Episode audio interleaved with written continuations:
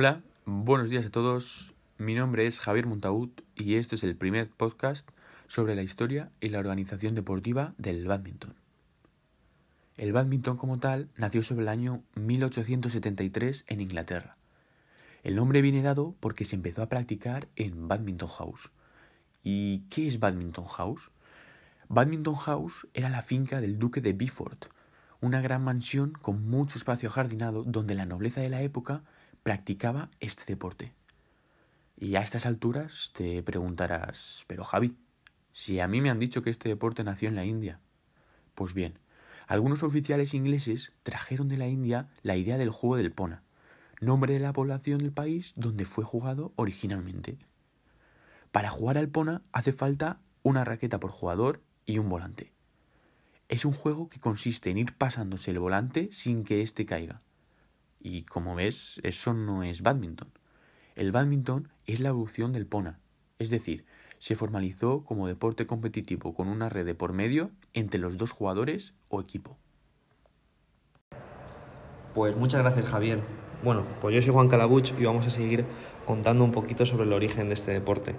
Concretamente en España, ¿no? ¿Y cuándo llega este deporte a nuestro país? Pues el badminton llega en la década de los 70 y fue Galicia la primera comunidad autónoma donde se practicó por primera vez este deporte. Sin embargo, no es hasta el año 1982 cuando se celebra el primer campeonato de España, en Valladolid. Y es tres años después cuando se funda la FESBA, o más conocida como la Federación Española de Badminton. Vamos a seguir contando un poco también eh, sobre los primeros Juegos Olímpicos y cuándo se introdujo este, este deporte como un deporte olímpico más. Fue en Barcelona 92, también aquí en España, y allí se inició con cuatro de las cinco modalidades que tenemos en la actualidad. Así empezó a ser deporte olímpico tanto en categoría femenina como en la masculina. Bueno, soy Alberto Burguete. En cuanto a los objetivos específicos de este deporte, el badminton consiste en golpear el volante o pluma con la raqueta y que el mismo cruce la pista por encima de la red, hasta el campo rival. Se trata pues de un juego en movimiento continuo que potencia la resistencia, elasticidad y los cambios de ritmo. El material necesario para jugar al badminton es una raqueta y un volante.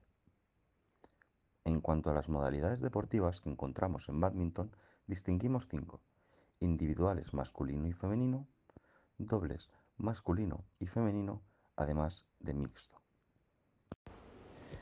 Mi nombre es Víctor Ruiz y por otra parte, el badminton adaptado lo practican deportistas con discapacidad física que se reparten entre seis clases o seis categorías diferentes. Dos de ellas son en silla de ruedas y las otras cuatro restantes de pie. Además, hay campeonato individual y de dobles, tanto en la categoría masculina como en la femenina. En silla de ruedas encontramos dos categorías. La primera se trata de personas con una lesión medular u otra en limitación que no les permite mover el tronco ni las piernas.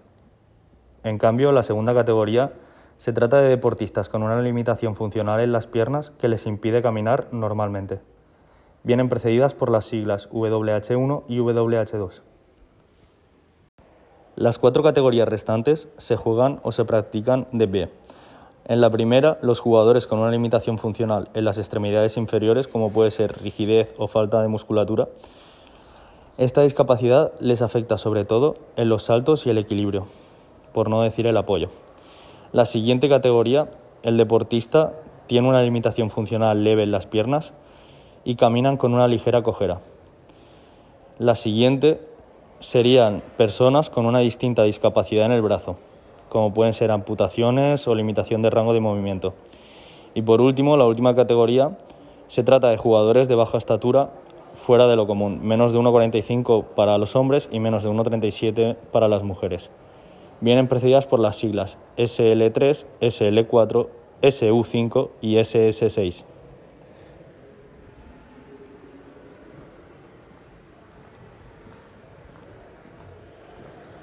Tú escúchame, creo que sigue grabando, así que recortas tú todo el puto Sí, sí, ¿eh? sí le puedo recortar. Vale. Buenas, estamos con Jesús González y voy a hablaros sobre los organismos oficiales que regulan el badminton. En referencia a estos, a nivel internacional, existe oficialmente un organismo que lo rige desde 1934, la llamada entonces Federación Internacional de Badminton, la IBF. Posteriormente, en 2006, cambió su nombre a Federación Mundial de Badminton. Dicho organismo regula las normas del badminton a nivel competitivo, además de las competiciones y eventos como el Campeonato Mundial de Badminton, la Sudirman Cup, Thomas Cup o Uber Cup. Esta cuenta con sede en Kuala Lumpur y se encuentra afiliadas 183 federaciones nacionales. A nivel nacional existe la Federación Española de Badminton, la FESPA, desde 1985. Regula el Campeonato Nacional de Badminton, el ranking nacional absoluto y la Liga Nacional de Clubes.